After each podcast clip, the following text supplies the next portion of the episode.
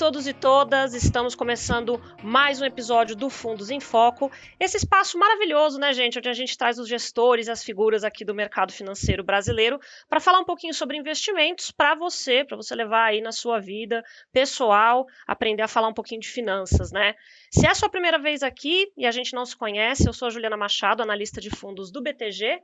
E hoje eu estou aqui com um convidado, gente, muito especial para mim, que sou jornalista de formação e analista de fundos né, no mercado financeiro, diretamente dos programas aí de finanças pessoais no rádio para o nosso podcast.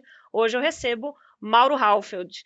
Olá, Mauro, seja muito bem-vindo. Tudo bem com você? Olá, Juliana. Tudo bem? Muito obrigado pelo convite. É um enorme prazer estar aqui com os amigos do BTG. Muito bom. Estou muito feliz, na verdade, de te receber, Mauro. É uma grande satisfação, porque assim, gente, o Mauro é assim, foi uma das figuras que eu ouvia no ônibus há 10 anos, tá? Quando eu estava indo para a faculdade de jornalismo, porque eu gostava muito de economia, mas eu não conseguia entender muito bem os conceitos, como, né, boa parte das pessoas. E agora, né, tô aqui tendo esse privilégio de ter essa conversa. E para quem não está por dentro, gente, o Mauro ele sempre foi um cara aí de explicar os conceitos de economia, explicar finanças pessoais, falar um pouco desse assunto para o grande público. Mas o Mauro é gestor, gente, e é gestor da Dauer Capital, uma casa aí que a gente vai entender como funciona agora, né? Antes de tudo, Mauro, de onde surgiu esse nome Dauer? Explica para gente isso. Juliana, Dauer na língua alemã significa duração, tempo, durável, resiliente. E o objetivo dos nossos fundos é exatamente este aí: é crescimento de capital com perdas menores, pelo menos menores em relação aos seus pares naqueles momentos de crise. Dauer é uma palavra até que ela é simples depois que você vira ela escrita. É D de dado, A, U, E, R, Dauer. E tem uma pronúncia similar em todas as línguas.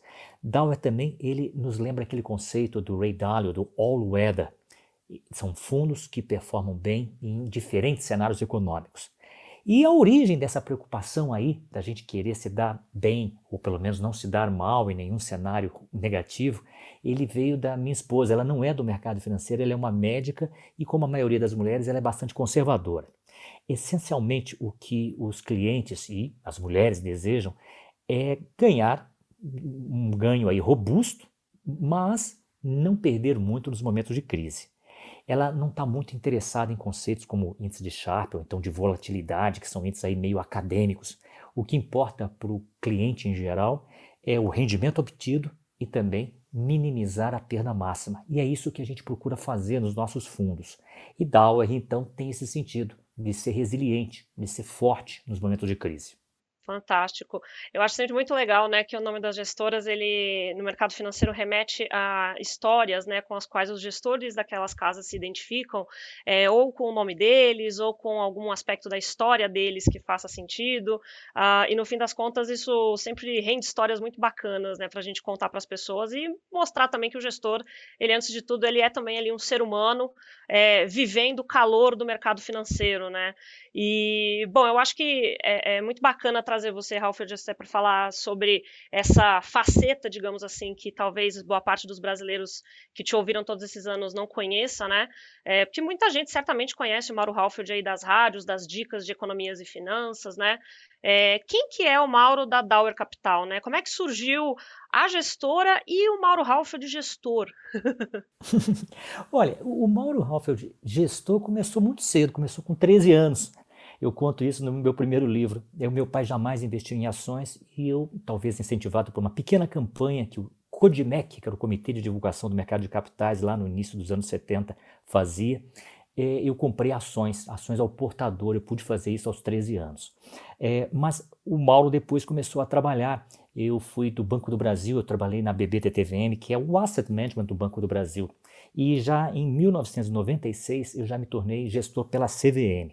Depois eu troquei o Banco do Brasil pela carreira acadêmica. Eu virei professor da USP e naquela ocasião, logo depois, eu consegui montar uma pequena gestora de fundos quantitativos, isso em parceria com dois famosos professores americanos. A gente fez parceria na época com bancos. E naquela ocasião, Juliana, a gente não podia distribuir fundos, não tinha uma BTG digital, não tinha uma plataforma. Então a gente dependia sempre de uma instituição financeira para distribuir os nossos fundos. Daí então essas parcerias com os bancos mas eu confesso a você que nunca foi um grande sucesso em termos de vendas, porque eu estou falando aí de 1996 até os anos 2000, e nessa época é o início do plano real, os juros estavam em 40%, 50% ao ano em termos nominais. E em termos reais, ou seja, em relação à inflação, no início do plano real, na média dos três primeiros anos, os juros ficavam em 20% reais. Lembrando que hoje os juros estão praticamente negativos ou até zerados, no caso de juros reais, juros em relação à inflação. Então era um Brasil muito diferente e as pessoas não estavam interessadas em ações, todo mundo queria renda fixa. E quando eles até se interessavam um pouquinho em investir em ações, logo vinha uma crise. A gente teve crise da Rússia, crise da, do Brasil, crise também de mercados emergentes. Então era complicado demais. A gente não tinha aquele investidor de longo prazo como a gente tem hoje. Então eu resolvi, naquela ocasião, dar um passo atrás. Ela a partir para a educação financeira. Eu consegui escrever um livro que deve ter sido pioneiro, ele foi lançado em 2001, chamado Investimentos: Como Administrar Melhor o Seu Dinheiro. E esse livro acabou sendo muito abençoado, porque ele virou best-seller e ficou primeiro lugar na, no ranking dos mais vendidos no Brasil em menos de 90 dias. E isso acabou estimulando também a vários movimentos no mercado. A Bovespa, através do presidente Raimundo Magliano, me convidou para ajudar na campanha de popularização da Bolsa, que é o que eu propunha já naquele livro. E depois eu recebi convites do Globo e da CBN para ter colunas diárias. E aí eu comecei a ficar com receio. Eu podia ser acusado corretamente de estar tá manipulando o mercado, influenciando o mercado, então eu dei um passo atrás. Então aqueles fundos quantitativos, eles viraram um pequeno family office que acabou sendo também muito abençoado ao longo desses anos e a gente procurou investir apenas no exterior, muito pouca coisa, só em renda fixa no Brasil. Mas depois não, a gente colocou isso no exterior e a gente foi bem sucedido. E agora, com o mercado maduro, com boas plataformas para distribuir os fundos, a gente está reabrindo esses modelos, essa forma de se investir por longo prazo para o investidor em geral fantástico, né? Como você comentou, Mauro, o foco da Dauer é justamente operar esses ativos no exterior, tentar fugir do lugar comum nos investimentos, né? Isso para vários mercados, inclusive o mercado de ações aqui, né? Mas o mercado de ações também no exterior. E você até mencionou, né? Um pouco da cabeça aí da Bridgewater, né? De Ray Dalio, né? Esses nomes que são muito é, significativos para quem já está acompanhando o mercado financeiro há um tempo, que é justamente essa ideia de sobreviver, não importa qual o período, né? Que a gente esteja passando, o que é uma coisa que é bastante difícil de fazer. Né? Como é que vocês pretendem executar isso? Olha, é investindo em diferentes classes de ativos. O que, que é isso? A gente investe em renda variável, através de ações no Brasil, ações no exterior, commodities, principalmente ouro, Uh, e também a gente procura investir em renda fixa aí mais no Brasil e nos Estados Unidos, somente em títulos públicos, tá? Isso nos nossos fundos multimercados.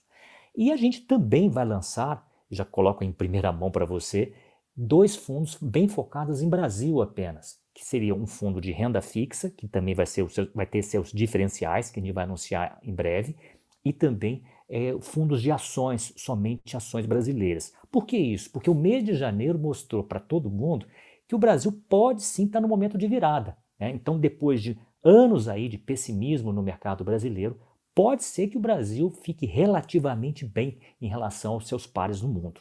Então é importante a gente ter na prateleira também produtos bem focados em Brasil, além desse outro produto que é o nosso carro-chefe, é o nosso pioneiro, que esse fundo bem diversificado nesse estilo aí do Ray Dalio, porém com técnicas um pouco diferentes para enfrentar um mundo em que a renda fixa não vai dar muito dinheiro não. A renda fixa é mais um porto seguro, ele é muito mais um paraquedas. A gente vai ganhar dinheiro mesmo é com ativos reais. Só que ativos reais têm volatilidade. Por isso então que a gente precisa fazer essa diversificação e trabalhar também com ativos que tenham correlações muito baixas entre si ou até correlações negativas, que é algo mais raro, mas é possível de encontrar. Isso tudo vai fazer com que a gente amorteça, cria um amortecedor para essa carteira nos momentos de crise. Faz todo sentido, tem muito a ver com o que a gente prega aqui também do nosso lado, né, no BTG, é, e eu como analista de investimentos é, certificada, inclusive na parte de educação financeira, um trabalho que eu faço aí já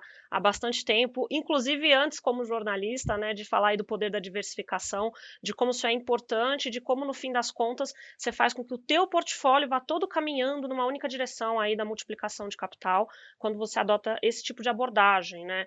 É, só que a gente está entrando até num momento bastante crítico para muitos investidores, né, Mauro, aqui no Brasil, é, porque eles vão enfrentar, e, e, muita gente aí pela primeira vez, ou talvez pela segunda vez, digamos assim, em termos de impacto, né, depois da pandemia, vão enfrentar essa experiência de investir em um mercado que é bastante severo, né, bastante arisco para esse investidor aí que está tá chegando agora, está olhando para a bolsa, está olhando para ganhos, né, porque a gente vai ter um mercado de juros em alta no Brasil, de juros em alta em países, em economias desenvolvidas, além do nosso ciclo eleitoral que sempre traz aí, né, desde brigas no almoço até impacto no portfólio. o que, que vocês esperam para 2022, né? Qual que é o cenário que a Dauer está trabalhando nesse momento, Mauro? É exatamente isso que você traçou juros em alta, mas dentro desse então desse universo que a gente tem aí para poder investir no mundo, a gente vai buscar ativos de qualidade. Existem sempre ações de empresas que são mais resistentes a isso. São empresas quase monopolistas ou são empresas de utilities, né, de empresas de energia elétrica, por exemplo, no Brasil, são muito mais robustas nesses momentos aí de, de, de crise do mercado. Então a gente vai enfrentar, sim, um ano muito desafiador, tanto lá fora quanto aqui no Brasil, mas a gente tem que prosseguir. E é muito difícil a gente fazer previsão de curto prazo. Então por isso é que a gente continua com as, essas apostas aí, de apostas de longo prazo. E a gente sabe que no momento de crise esses paraquedas eles vão acabar funcionando. Não é um reloginho, tá? O, o, investidor não pode esperar, ah, não vou perder nada. Isso aqui é como se fosse um, um, um fundo de renda fixa tradicional. Não, não, não, não. Existe volatilidade, existe uma perda, só que é uma perda muito inferior àquela perda que você teria se você investisse 100% do seu capital em ações. Ao fazer esse balanceamento entre diversas classes de ativos, a gente consegue reduzir, limitar essas perdas mas não é um, algo totalmente preciso, um reloginho, como se dizia no Brasil há poucos anos atrás, em alguns fundos multimercados mais conservadores.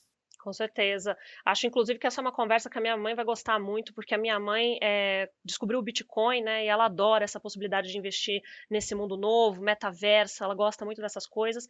Mas a minha mãe também tem ali uma certa é, um certo conservadorismo, né, que sempre faz com que ela olhe para esse negócio aqui, né, que tem muita volatilidade, uma volatilidade até maior do que o mercado de ações, e aí ela sempre olha para isso com um certo medo, e aí é como eu gosto de dizer por aqui, né, o problema não é você ter ou não a volatilidade, né, é igual aquele, aquela tacinha de vinho, você vai tomar aos poucos, né, você vai tomar metade, né, um pouquinho por dia, não uma, numa garrafa inteira logo de uma vez, né, basicamente é assim que a gente trata o nosso portfólio, né, como a gente trata esses, esses momentos da vida. Volatilidade é um multiplicador de capital, você só precisa dosar ela no seu portfólio de acordo com o objetivo financeiro e de acordo com o teu perfil de risco, certo, Mauro? Você está certíssima, sua mãe também né, não sabia que ela, que ela também estaria interessada em Bitcoin, quer dizer, o Bitcoin para mim é algo ainda exótico, né? Eu acho que é, cuidado crianças, né? É algo que sim, vários investidores sofisticados começam a acreditar.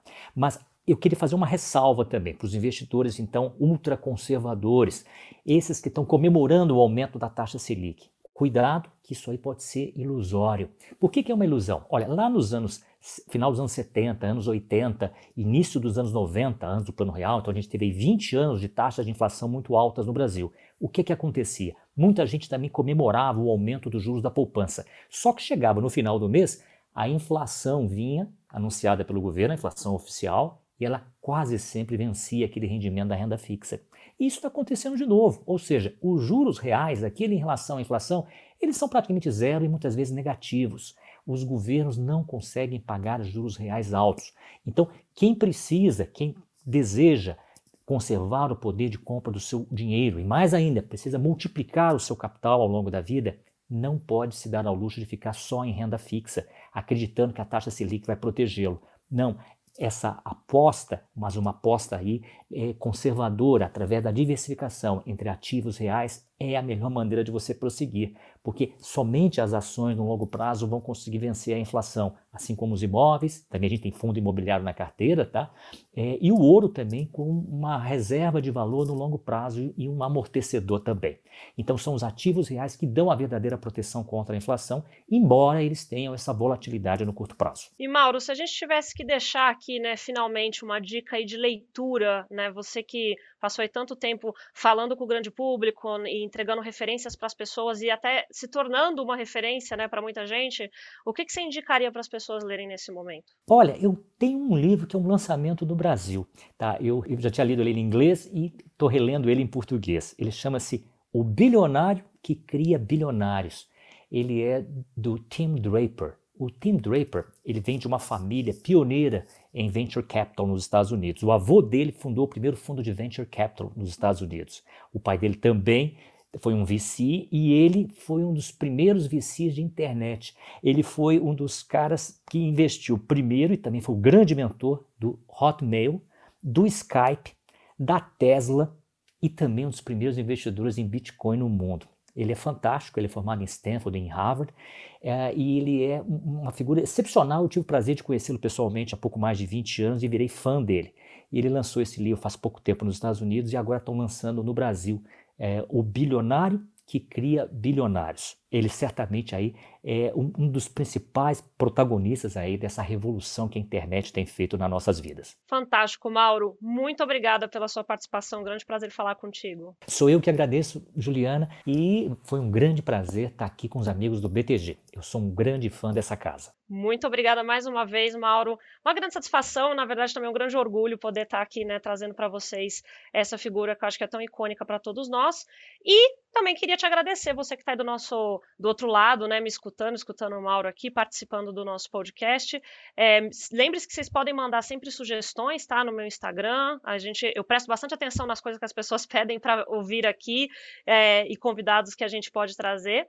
E não se esqueça também que em 15 dias a gente tem um novo encontro aí para falar com mais gente, trazer mais informações de finanças para vocês com qualidade, tá? Um grande abraço e eu te vejo lá.